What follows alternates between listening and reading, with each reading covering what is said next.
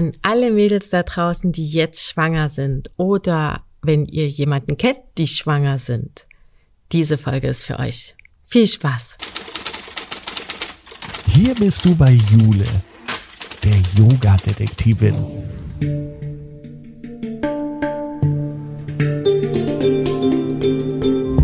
Sie begibt sich mit dir auf Spurensuche in der Yoga-Welt. Finde dein Yoga.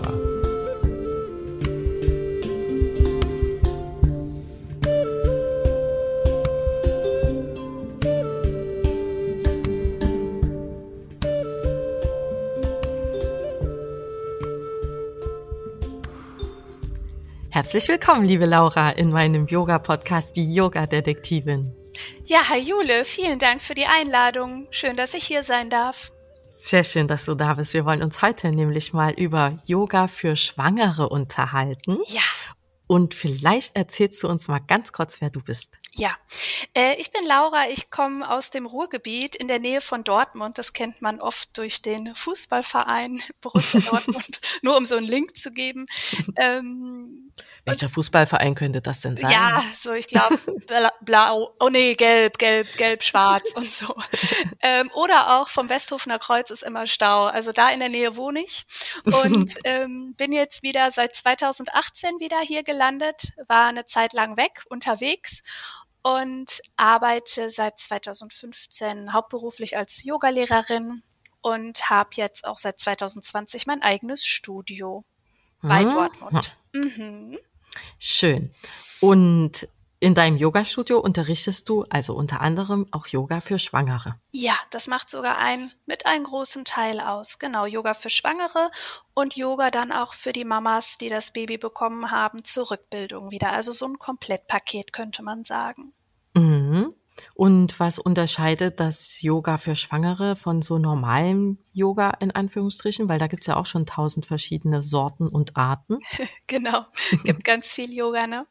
Ähm, Yoga für Schwangere ist halt, wie der Name tatsächlich sagt, für die schwangere Frau ausgelegt. Ich würde es auch empfehlen, ab der 13. Woche. Man sagt ja immer so, die ersten zwölf Wochen sind ja noch sehr ungewiss. Ne? Da können Kinder ja tatsächlich auch noch mal gehen. Hm. Ähm, deswegen sagt man eigentlich ab der 13. Woche kann man mit äh, schwangeren Yoga anfangen. Und der Unterschied zu normalem Yoga ist, egal welchen Stil man jetzt dann da beschreiben möchte, dass der Körper, der Geist optimal auf die Geburt vorbereitet wird. Ah, also nur auf die Geburt. Ich habe immer gedacht, äh, die Frauen nehmen dann so Kontakt zu ihrem Baby auf oder machen da auch. Irgendwelche Meditationen mit dem Kind oder sowas? Auch, genau. Also man bekommt halt am Anfang merkt man das noch nicht, weil das Baby noch nicht so stark gewachsen ist. Dann hat man vielleicht noch nicht so, dass man die Bewegung merkt, aber man merkt halt, dass Beeinträchtigungen kommen können. Nicht immer, aber manche Frauen klagen über Rückenschmerzen, Symphyseschmerzen, Beckenschmerzen, Wassereinlagerung und, und, und. Und da kann Yoga natürlich auch helfen.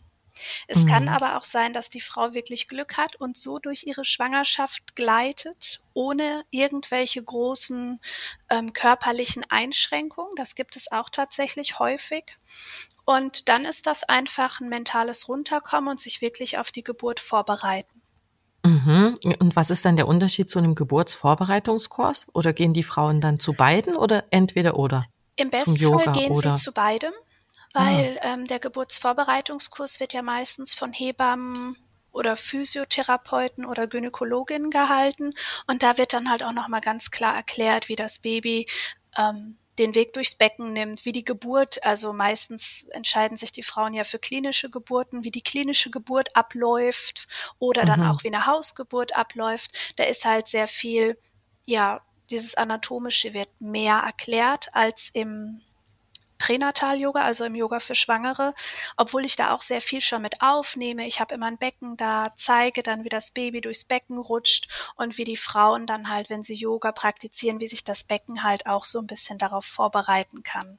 Mhm. Und da gibt es dann wahrscheinlich auch unterstützende Übungen. Ja, natürlich, genau. Mhm. Ne, wie man das Becken, das ist auch noch ein Unterschied im Yoga, wenn du so ich sag mal, zum Hatha Yoga, Vinyasa Yoga, Power Yoga, was es alles gibt, geht es ja darum, natürlich auch den Körper zu stärken, den, den Geist zu stärken. Und das kann man so ein bisschen mit aufs schwangeren Yoga übertragen. Aber der Fokus liegt auch darauf, die innere Kraft zu stärken, dass man sich das als Frau, als Mutter zutraut, das Kind zu gebären, dass man dafür gemacht ist, das mhm. Wecken der weiblichen Urkraft so ein bisschen ähm, aktivieren und den Körper halt weicher und dehnfähiger werden zu lassen. Natürlich auch Kräftigung, aber alles in einem gewissen Maße. Mhm. Mhm. Und wo kommt das her, dieser Stil? Oder also, wieso gibt's das auf einmal? Frauen haben ja schon immer Kinder bekommen. Ne? Ja, genau. Wieso geht man da jetzt auf einmal zum Yoga für Schwangere? Also erstmal ist Yoga natürlich hip und trendy, ne? Das ist die eine Sache. Dass Seit 4000 Jahren. Ja, genau. Es wurde ja damals auch nur den Männern äh, vorbehalten, Yoga zu praktizieren. Ich glaube, also jetzt wer Yoga für Schwangere sozusagen erfunden hat, wenn man davon mhm. sprechen kann, kann ich gar nicht sagen. Da gibt's jetzt nicht die eine Lehrerin, wo man sagt, das ist die Vorreiterin für Yoga für Schwangere. Okay. Die ganzen indogenen Völker, diese Naturvölker, die haben schon immer Übungen gemacht, die mhm. sie gar nicht als Yoga bezeichnen, aber sehr viel mit der Yoga ähm, mit den Yoga-Übungen gemein haben, also gemeinsam haben. Und ich glaube, dass dieses Wissen immer weiter transportiert wurde und dann halt auch immer weiter zu den Hebammen gegeben wurde. Und die Hebammen, die halt auch viel Hausgeburten machen, die atmen ja auch immer mit den Frauen. Wer schon mal ein Kind mhm. bekommen hat, sagt, okay, die Hebamme sagt, und jetzt atmen tief, atmen in den Bauch, entspannen und, und, und. Und ähm, ganz viele Hebammen und Gynäkologen empfehlen dann den schwangeren Frauen, geht mal zum Yoga, weil Yoga stärkt halt die innere Kraft und die Atmung. Hm. Mhm. Also man könnte sagen, das ist eine Verkettung glücklicher Umstände gewesen. Dass das die, hast du schön gesagt. dass die Frauen jetzt halt wirklich, dass das so, so im Trend ist, weil damals, also ich habe meine Mutter mal gefragt, die ist nicht zum Yoga gegangen, als sie mit mir in den 80ern hm. schwanger nee, meine war. auch nicht. Genau, da gab es das nicht. Sie hat gesagt, sie fände das toll, wenn es das damals gegeben hatte. Sie hat mir gesagt, sie hat sich damals noch mal ein Buch gekauft und hat dann Yoga auf dem Dachboden gemacht für sich, weil sie das toll fand. Aber da gab es so Kurse noch gar nicht. Und da kann man wirklich dieser modernen Zeit danken, dass den Frauen dieses Angebot gemacht wird, sich so auch auf die Geburt vorzubereiten. Wie lange gibt's das denn schon?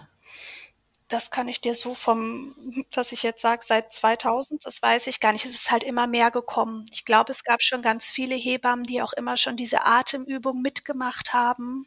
Und ja, nach und nach wurden die Frauen darauf mehr sensibilisiert, dass das Sinn ergibt, was da passiert. Und es gibt ja eine ganz große und bekannte Hebamme, das ist die Ina May Gaskin, die ist mittlerweile über 85 Jahre alt. Die hat in den USA, hat die mit ihrem Mann damals in den ja so zu Woodstock-Zeiten, Ende der 60er, Anfang mhm. der 70er, hat die eine Farm gegründet, wo Frauen selbstbestimmt entbinden können. Und mhm. diese Hebamme hat damals schon gesagt, Yoga oder sagen wir Gymnastikübung vereint mit der Atmung, das bringt euch zu dem Weg, das Kind selbstbestimmt zu gebären. Ach toll. Und so die, die Amerikanerinnen haben das dann halt mit aufgenommen und so schwappten dann halt diese ganzen Trends, glaube ich, zu uns rüber. Und es wurde salonfähiger. Ja. Und also du hast jetzt viel erzählt, dass man da viel atmet. Ja, ganz viel. Und dann, aber man macht auch körperliche Übungen, ja, oder? Ja, genau. Ähm, die Atmung ist ein großer Teil, weil durch die Atmung beruhigt sich das ganze Nervensystem und ähm, wenn man atmet, wird der Parasympathikus, das ist ja das Nervensystem, was für unseren Ruhe, Puls und für unsere Entspannung zuständig ist. Hast du bestimmt schon mal gehört, Sympathikus mhm. und Parasympathikus. Und der Vagusnerv, ähm, der ventrale, läuft halt nach vorne und endet im Bauch. Und wenn wir tief in den Bauch und in das Becken atmen, entspannt sich alles. Das ist halt für die Geburt sehr förderlich. Und auch so, wenn man viele Schwangere arbeiten ja noch bis sechs Wochen vor der Entbindung. Mhm. Deswegen ähm, ist die Atmung ein großer Teil und natürlich klar Bewegung, dass man halt auch mal Geburtspositionen übt, weil wenn die Frauen, die meisten Frauen entbinden ja klinisch und je nachdem, wann das gerade passiert, wie viele Hebammen da sind, wie viele andere Frauen entbinden, hat man vielleicht nicht immer die Zeit, als Hebamme den Frauen alle möglichen Positionen zu zeigen. Ach und dann so. ist es immer ganz gut, wenn die Frau selbst schon weiß, oh, ich könnte mal die Position probieren, das hat mir im Vorbereit oder im, im Yogakurs so gut getan, oder ich könnte auch nochmal die Position ausprobieren, das war immer schön entspannend. Ähm, ja, die Übungen werden dann halt im Yogakurs geübt, ausprobiert, man kann Fragen stellen. Hm. Und wenn man die Übung alle schon mal gemacht hat, du kennst das vielleicht selbst bei gewissen ja, Übungen, die man regelmäßig macht, wenn man sich dann in einer Situation befindet, die man noch nie erlebt hat und dann wieder zu diesen Übungen zurückgreift, die einen immer beruhigt haben, dann mm. kommt man gut durch diese mhm. stressige Prüfung oder die Geburt oder diese andere Situation, was es gerade ist. Der Körper ja. hat ja Body Memories, der erinnert sich ja an die Sachen. Mm. Toll. Und was ist da jetzt anders im Gegensatz zu einer normalen Stunde? Weil da wird ja auch viel geatmet, dass man ruhiger wird, das ja. Nervensystem beruhigt. Richtig, genau. Der, ähm, die. Also da macht man natürlich keine Geburts äh, Position wahrscheinlich. Macht man unbewusst, aber dann also, ja. Gibt, ja tatsächlich. Es gibt viele Positionen, die nimmt man auch damit, aber dann mit einem anderen Fokus, nämlich mit Kräftigung der ah. Muskulatur und und und genau. Zum Beispiel was denn? Zum Beispiel äh, Malasana, das ist die tiefe Hocke, die kennst du bestimmt ah, auch. Ja. Wenn die Füße so schulterbreit geöffnet, du stehst, die Füße sind schulterbreit geöffnet und du gehst mit deinem Becken setzt dazwischen. das dazwischen und ja sinkst nach unten. Hm. Ne? Und das ist ähm, beim beim Yoga, wo es mehr auf Kräftigung und Power geht, dann geht man auch noch mal hoch oder ähm, schiebt dann die Ellbogen dazwischen und presst mit den Knien wieder zusammen, dass da mehr auf Kraft ist. Und im mhm. schwangeren Yoga setzt man sich da vielleicht auch unterstützt mit einer Decke unter den Fersen oder mit einem Kissen unterm Gesäß, dass man da so ein bisschen lockerer sitzen kann und atmet erstmal tief ins Becken. Ah, aber das ist keine Geburtsposition. Hm, doch, tatsächlich ist das. Wo fällt das Kind denn dann hin? Du kannst das fangen mit deinen Händen, du kannst es schnappen. Aber da ist ja gar kein Platz. Wenn ich das mache, da ist mein Po fast auf dem Boden. Ja, genau. Aber vorne ist ja alles geöffnet und du könntest mit den Händen dahin greifen und das so. Kind sozusagen rausziehen. Und ganz Ach. viele ähm, indogene Völker beziehungsweise auch ähm, aus dem asiatischen Raum. Ich war eine Zeit, also ein paar Wochen mal in Indien und das ist mit die beliebteste Gebärposition im asiatischen Raum. Das ist ja interessant. Da werden vielleicht die Frauen eher auch gehalten noch, also mit links und rechts, mit Frauen oder man stützt sich ab. Du hältst dich nicht die ganze Zeit alleine. Ja, aber wenn diese ja genau, aber wenn diese letzten Wehen, diese Presswehen oder man sagt ja nicht mehr so pressen, man sagt ja immer schieben. Also die letzten, wirklich die letzten Wehen, wo das Köpfchen schon fast draußen ist. Wenn man sich da in diese Position hockt, kann das für manche Frauen sehr angenehm sein. Mhm. Genau. Und das kann man sich gar nicht vorstellen, weil so gefühlt ist ja alles gequetscht. Ja, das ist dann aber auch schon durch. Also das ist jetzt nur noch so der letzte, ähm, der letzte Schliff sozusagen. Das ist eine Möglichkeit. Immer in Kombination, vielleicht auch mit dem Vierfüßlerstand. Das ist halt ganz schön. Dann kann man nach vorne krabbeln, im Vierfüßler sein, gut atmen und wenn dann wieder eine nächste Welle, Wehe anrollt, setzt man sich wieder hinten, wird vielleicht vom Partner auch unterstützend gehalten. Ach so. Und dann schiebt man wieder. Und dann geht man wieder nach vorne und so kann man das, für manche Frauen ist das sehr angenehm. Und da ist es halt schön, das einfach mal auszuprobieren. Also man presst da nicht in diesem, in dem, in dem Yogakurs, aber man findet sich einfach mal in dieser Position ein und spürt ah, ja. rein. Hm. Es mhm. gibt auch mhm. Frauen, die sagen, nee, das tut mir in den Knien weh. Das kann ich gar nicht. Ja. Und dann ist typisch im Rücken, auf dem ja. Rücken liegend. Ja, das äh, ist ja eher, also nach dem Kopfstand, die unmöglichste Position, ein Kind zu gebären. nach dem Kopfstand. Also das ist ja wirklich leider ähm, aus den früheren, ich weiß gar nicht, wann das etabliert wurde, als die Geburt krankenhausfähig oder salonfähig im Krankenhaus gemacht wurde, haben die behandelnden Ärzte, meistens waren es früher Männer, die diesen Beruf ausgeübt haben, die Frauen wirklich dann hingelegt, weil sie einfach einen besseren Blick hatten auf die gebärende Frau hm. und sich nicht nach unten. Jetzt stell dir vor, du hockst und da muss sich ein Arzt vor dir hinhocken, um das Baby rauszuholen mit, um das Köpfchen hm. aufzufangen. Das ist ja viel anstrengender, als wenn der Mann oben am Bett steht und auf dich drauf guckt. Die wollen es immer nur bequem haben. Ne? Richtig, ne? das ist tatsächlich mit ein Grund gewesen, warum die Frauen hingelegt wurden. Nur hat man jetzt mittlerweile unter anderem auch durch die fabelhafte Ina May ähm, und auch viele andere ähm, Gynäkologen, Professoren, Doktoren rausgefunden, dass wenn das Baby oder wenn die Frau liegt, das da ist ja das Steißbein, das zieht sich ja leicht hoch. Das heißt, das Baby muss eigentlich über so einen Huckel drüber. Ja. Und oft stößt das Kind dann mit dem Kopf gegen das Steißbein von der Mutter und es gibt auch mehr vaginale Verletzungen, wenn die Mutter liegt. Weil Ach. die Freundin, unsere Schwerkraft, von Mutter mhm. Erde, die kommt uns dann halt zugute, wenn wir in einer aufgerichteten Gebärposition gebären. Das kann diese Hocke sein. Das kann Gebärhocker sein, den es oft in Kreisingen gibt. Die können sich in Tuch hängen. Manche Frauen. Kann man auch stehen? Ich wollte es gerade sagen. Manche Frauen stehen angelehnt an den Partner. Genau. Mhm. Die Nabelschnur ist lang genug, dass das Baby früher, mittlerweile sind ja Hebammen da, die das Kind dann fangen, die haben dann oh ihre Hände drunter, aber rein theoretisch wäre die Nabelschnur so lang, dass das Kind auf dem Boden gleiten kann und in einer gewissen eine gewisse Position der ähm, oder Stelle der Nabelschnur ist dünner und dass die dann automatisch auch reißen könnte. Das ist alles vom ah. Körper so vorgesehen dann fällt das so aus so einer relativ hohen Höhe einfach auf den Boden, so wie bei Giraffen. Das sieht ja mal ein bisschen gruselig aus. Na, das passiert bei uns ja nicht. Aber äh, weil wir ja vom Säugetier abstimmen, äh, abstammen, könnte das, ist es halt noch so vorgesehen.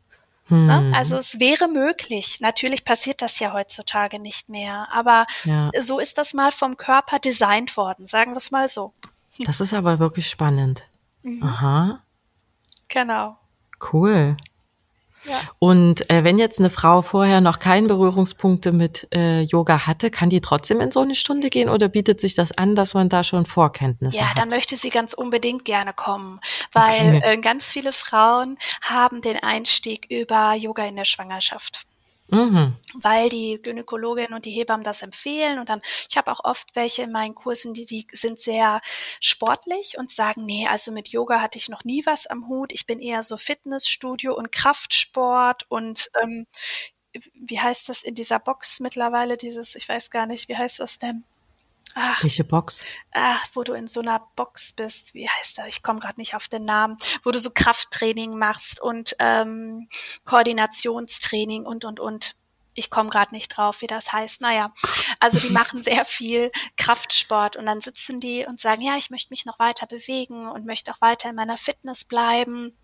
Und gerade für diese Frauen, die eigentlich sagen würden, nee, also Yoga, das ist gar nichts für mich. Ich brauche Auspowern und ich möchte auch noch bis zum Ende meiner Schwangerschaft richtig fit sein und ich gehe regelmäßig joggen und, und, und. Gerade für diese Frauen ist es sehr gut, wenn sie sich mal trauen, eine Stunde zu nehmen und sich das mal anzugucken, weil nicht nur der Körper vorbereitet wird, sondern auch der Geist. Ja. Weil die Geburt, die Schwangerschaft ist Veränderung. Und gerade wenn man sehr körperaffin ist und sehr darauf bedacht ist, dass der Körper immer gut funktioniert und schön und schlank ist und mhm. da ist die 40 Wochen Schwangerschaft schon ein extremer Einschnitt, weil manche Dinge nicht mehr so funktionieren, wie du es vor deiner Schwangerschaft gewohnt warst. Und das ist für viele Frauen auch heftig. Also die merken das dann in Kurzatmigkeit.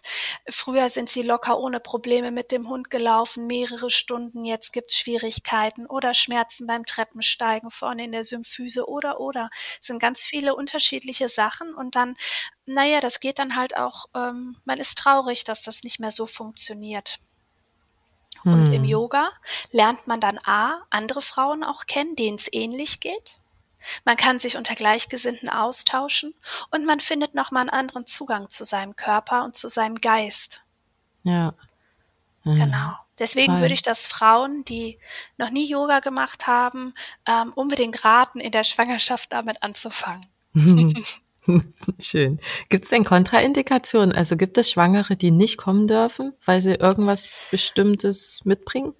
Jein. Also es gibt Schwangerschaften, das sind, ich will jetzt gar nicht Risikoschwangerschaften, ist schon jede Schwangerschaft, ich glaube ab über 30 oder ab über 35 ist das meine ich nicht. Es gibt aber manche Schwangerschaften, die sind so risikobehaftet, dass die Frau auch nur liegen sollte. Das wird dir aber deine Frauenärztin oder auch deine Hebamme, wenn du mit der sprichst und sagst, du, ich würde gern einen Pränatal-Yoga-Kurs besuchen, was hältst du davon? Wenn die da Bedenken hat, würde sie dir das sagen. Meistens okay. sind diese Frauen dann aber auch im Krankenhaus stationär und dürfen nur liegen. Hm.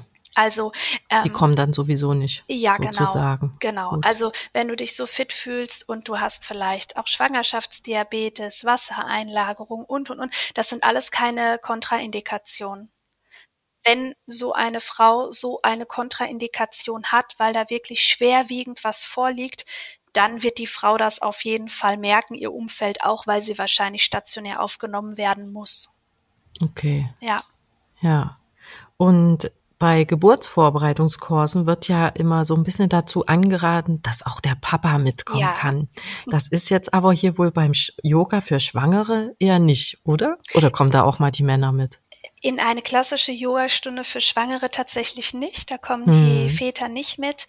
Wir bieten bei uns im Studio nochmal extra Kurse für Paare an, wo die ähm, Partner dann mitatmen können und nochmal die Geburtsposition und so Massage und Entlastungsgriffe üben können mit der ah, Partnerin. Ja. Das ist immer ganz nett, das sind immer so drei Stunden. Ähm, und das, wir bieten das begleitend zu den Vorbereitungskursen an. Wie schon erwähnt, in den Kliniken oder auch in Hebammenpraxen, wo die Vorbereitungskurse angeboten werden, sind manchmal diese Sachen nicht so dabei. Okay. Im Krankenhaus sogar weniger, wenn man in der Hebammenpraxis was Tolles hat oder in einem Geburtshaus, da sind die Geburtsvorbereitungen super. Das ist meistens bombastisch. Ich durfte da auch schon einige mitmachen als sozusagen Praktikantin. Mhm. Ähm, das sind oft ganz tolle Vorbereitungskurse. Wenn man aber, ich sag mal, nur in einem klinischen Krankenhaus ist, da fallen manchmal so diese Übungen, was kann der Partner tun, wie kann er mich unterstützen ja. oder jetzt auch gerade zu Corona fallen diese Atemübungen weg. Hm. Was ja Quatsch ist. Ja, das ist schade, aber in den Krankenhäusern muss man dann halt oft auch noch mit Maske sitzen und dann ist es halt sehr schwierig, darunter zu atmen und manche, äh, ich krieg das von den Schwangeren halt immer gesagt, die dann sagen, jo, wir waren jetzt am Wochenende bei so einem Crashkurs, aber wir haben da nicht so viel geatmet. Hm. Und das äh, machen wir dann so als kleinen Workshop nebenbei, wenn die Paare Interesse haben. Hm. Aber zu einer klassischen Yogastunde sind die Männer eigentlich nicht mit dabei, nein.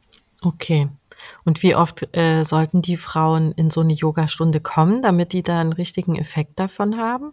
Ja, so einmal die Woche ist schon ganz gut. Wenn man so einen Kurs bucht, einmal die ja. Woche, ist meistens so der Klassiker, irgendwann in der Woche abends je nachdem, je nach Yogaschule 75 bis 90 Minuten geht das. Und die Frauen berichten dann, dass sie wirklich Besserung verspüren, also schon mal zwei, drei Tage danach oft viel besser schlafen können und dass es auch mit der Atmung besser funktioniert. Und sie kriegen dann ja schon Tools an die Hand, dass sie diese Atmung, wenn sie mal außer Atem sind, wenn sie mit dem Hund unterwegs waren oder so, das dann schon selbst für sich üben können. Hm. Und die können das dann auch so lange mitmachen, bis das Baby kommt? Oder gibt es bis auch eine Zeit vor der Geburt? Nee. Okay. Also, und ich habe auch manchmal Frauen, die dann heute den Termin hätten und dann heute gerade bei mir in der Yogastunde sind und sagen dann, mach was, dass es vielleicht jetzt heute Abend kommt und dann ähm, ja, also man kann wirklich bis zum Schluss, weil die Gebärpositionen sind ja zum Teil Yoga-Übungen. Hm. Kann man das denn auch anregen, dass das Baby dann eher kommt oder schneller kommt oder sich überlegt oder? Ich glaube, da gibt's ganz viele Theorien zu. Ähm, viele Hebammen arbeiten auch mit geburtsvorbereitenden Akupunktur und sowas, dass das so ein bisschen erleichtert werden soll. Dann gibt's diese Moxa-Zigarre, die man sich da an den kleinen Zeh halten kann, dass halt die Punkte, die Mama-Punkte und die Triggerpunkte angeregt werden. Man kann Bauchmassagen geben, Fußreflexzonenmassagen geben, gewisse Tees trinken, Treppen steigen. Ich glaube, da gibt's ganz viele Sachen und manchmal funktioniert es und manchmal nicht. Hm. Man könnte es auch sagen, entweder das Baby hatte eh vorzukommen oder nicht. Oder nicht. Weil ja. das Baby hat halt seine ganz eigene Zeit. Ja. und seine Uhr und das weiß, wann es reif ist und wann es den Weg antreten möchte. Ja. Und klar, die Mütter die haben halt manchmal ist die letzten paar Tage sind echt beschwerlich, gerade wenn es auch warm wird und so. Die sagen manchmal, ich habe keine Lust mehr, bitte. Ich äh, oh, besser gestern als morgen. Und ähm, ja, aber das Baby nimmt sich halt die Zeit, die es braucht. Ja. Also es gibt so, so gesehen keine die Übung, dass man sagt, so mach die Übung und dann kommt das Baby auf jeden Fall in den nächsten zehn Stunden. Das gibt es okay. nicht. Das ist ja auch ziemlich beruhigend, das zu hören, weil dann weiß man ja, dass man auch nichts falsch machen kann, ja. so in Bezug auf Frühgeburten oder sowas, oder? Mm, ja, genau. Also Frühgeburten. Ähm, du meinst, wenn du mal eine Yoga-Übung machst und dann. Und dann kommt es zu früh. Nee, das ist äh, eigentlich nicht möglich, weil wir ganz sanfte Übungen machen. Wenn mm. das Baby sich entscheiden sollte, früher zu kommen, dann wird es wahrscheinlich andere Gründe haben und nicht, weil du gerade ja. in der Grätsche sitzt oder so. Ja. Das ist ja auch eine schöne Beruhigung, oder? Dass man das ja. wirklich probieren kann, weil man quasi nichts verkehrt machen kann. Genau. Das ja. wird, wenn man zu guten Yogalehrern geht, also da würde ich auch tatsächlich nochmal äh, raten, dass das so ein bisschen geprüft wird, wie die Person diese Ausbildung von Yoga oder vielleicht Selbsterfahrungen durch eigene Schwangerschaften und Kinder und sowas gemacht hat. Es gibt halt Frauen, die, ich sag mal, Pilates oder im Fitnessstudio, ich möchte auch, es gibt super Yogalehrerinnen in Fitnessstudios, die auch mega dafür ausgebildet sind und die da echt Ahnung von haben, gar keine Frage. Dieser Begriff ist aber nicht geschützt. Hm. Und es bedeutet nicht, dass wenn man jetzt irgendwo eine Ausbildung gemacht hat, dass man das auch alles toll kann und und und einfach sich die Frau mal anschauen, die das unterrichtet und vielleicht auch äh, Kursteilnehmerin befragen, wenn man mal so eine Schnupperstunde gemacht hat. Ja. Ah ja, okay. Und dann einfach gucken, ob man sich bei der Frau auch wohlfühlt und aufgehoben fühlt. Hm. Ja, das ist ja immer wichtig, ne? Ja, wir sind im Yoga immer ganz viel so mit Zertifikaten hinterher. Das heißt aber nicht, je mehr Zertifikate ich habe, desto qualifizierter bin ich. Klar, auf dem Papier schon.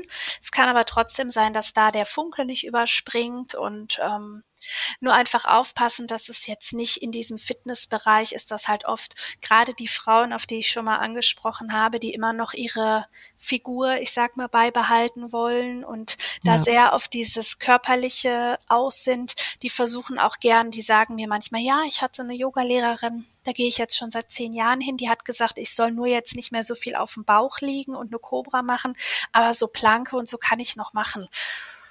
Hm. Und da denke ich immer, ja, vorsichtig damit. Weil der Körper bereitet sich ja jetzt eigentlich, also ab der Empfängnis, bereitet sich der Körper auf die ge bevorstehende Geburt 40 Wochen später vor. Und das Ziel ist, das Kind zu halten, zu schützen und dann zum Ende hin weich zu werden, dass der Körper sich öffnen kann. Ja, und die und, machen alles wieder fest und zu, ne? Wenn ja, sie ihre also, Kraftübungen da abhalten. Ich sag mal, es gibt bestimmt auch, es gibt ja auch ganz viele Fitnessmodels, die sind schwanger mit einem fast Waschbrettbauch und so. Natürlich gibt's das alles. Aber es ist ja auch das Energetische, was damit reingeht. Ja. Wie ich mich jetzt darauf einlasse, dass ich wirklich zulasse, dass mein Körper weich wird, das Kind wohlig ummantelt und ja, ich diese 40 Wochen mit dem Kind verbringe und das Bestmöglichste dafür tue oder ob ich dagegen hm. arbeite und darauf achte, dass ich in Form bleibe. Ja, das stimmt. Ist eigentlich Quatsch, ne, wenn man das mal sich so betrachtet. Die Natur denkt sich ja was dabei, wenn ja. sie den Körper verändert, ne? Genau, ich meine, es ist natürlich schwer, wenn man wirklich sehr körperlich ist und dann auf einmal einiges an Kilos zunimmt. Das, mm. Ich kann das nachvollziehen. Nur man kann auch gut in Form bleiben, indem man gut isst, ausgewogen ist und äh, ja, es vielleicht einfach sich darauf einstellt, dass es jetzt diese Zeit ist, wo der Körper weich wird und der bildet sich auch wieder zurück. Ja. Ganz bestimmt. Also ähm, das funktioniert ganz gut. Wie, wie du schon sagst, der Körper ist so schlau. Mutter Natur hat da wirklich was ähm, sehr Intelligentes geschaffen und dass man darauf ein bisschen vertraut. Ja, das hast du schön gesagt, ja. Was macht das denn mit dem Baby? Weil wir haben jetzt hier so ganz viel über die Mutter gesprochen, wie die sich quasi da vorbereitet. Ja. Aber hat das auch einen Effekt auf das Baby? Ja, ich würde gerne mal Babys dazu interviewen. Ja.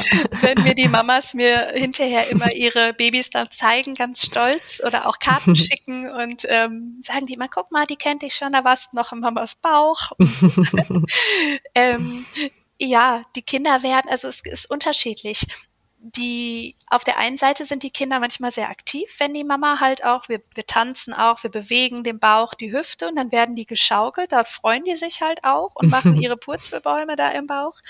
Und manchmal berichten die Mütter, dass die Kinder ruhig werden, sich auch entspannen oder auch schlafen. Ah, ja. Na, das ist das eine. Und ähm, ja, da gibt's, glaube ich, unterschiedliche Empfindungen. Mal ist es so, mal ist es so. Im Großen und Ganzen kann man sagen, dass die Mutter in der Zeit ganz bewusste Zeit mit dem Kind verbringt, weil man horcht immer mal wieder hinein, man schickt die Atmung zum Kind, man macht Visualisierungsübungen mit dem Kind und ja, man hat intensive Zeit zusammen mit dem Baby. Ja. Aber man kann jetzt nicht sagen, Frauen, die zum schwangeren Yoga gegangen sind, äh, haben in irgendeine Richtung andere Kinder. Das würde ich mir nicht anmaßen zu sagen. Aber was halt als Feedback oft kommt, ist, dass die Frauen sagen, also es gibt, wenn man Yoga macht, ist es kein Garant dafür, dass die Geburt mega toll und super schmerzfrei und alles super easy peasy abläuft. Hm. Das ist leider kein Garant. Es gibt Frauen, die sagen, boah, war super, ich habe eine Hausgeburt hingelegt, ich habe genauso geatmet, es war toll, drei Stunden später, Baby war da und wir sind alle happy. Natürlich gibt es das.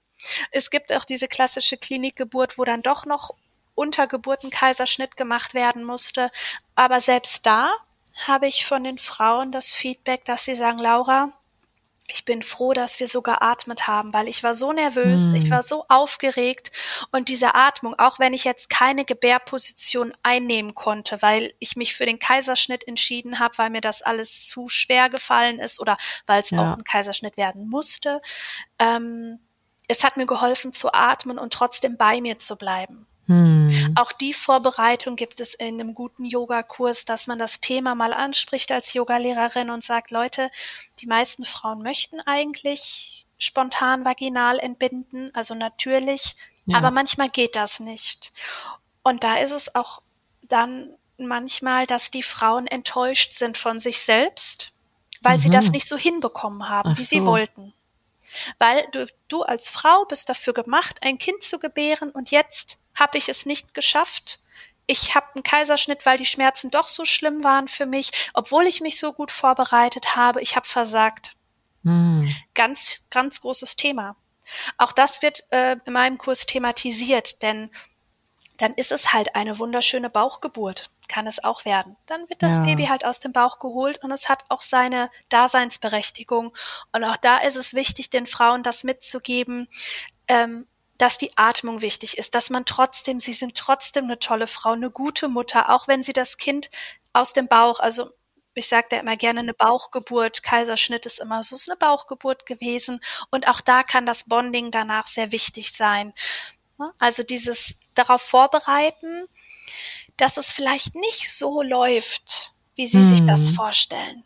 Naja, das ist eigentlich auch wichtig, ne? Ja, das ist halt beim Yoga dieses Mentale, was da auch einfach mal so ah, Denkanstöße. Ich mal da keine Horrorszenarien, um Gottes Willen, mhm. aber ich denke, es ist wichtig, dass man auch weiß, dass wenn es auch nicht so läuft, wie man sich das vorgestellt hat oder geplant hat oder sich wünscht, dass es trotzdem gut werden kann. Ja, und dass es immer so kommt, wie es richtig ist. Ja, genau. Für Kind mhm. und Mutter und Vater. Ja, schön. Genau. Ach, liebe Laura, das war toll. Das war wirklich spannend. Das Schön, dass mich. du hier warst. Ja, danke, Jule. Vielleicht bis bald. Ja, ich hoffe doch. Ich freue mich. Mach's gut. bis dann. Danke Tschüss. auch. Tschüss. So, und wenn die Kleinen dann erstmal geboren sind und vielleicht noch ein kleines bisschen älter und größer geworden sind, dann kommen sie ja in die Schule. Und in der nächsten Folge kümmern wir uns mal darum, was man mit Yoga in der Schule alles so machen kann. Bleibt gespannt.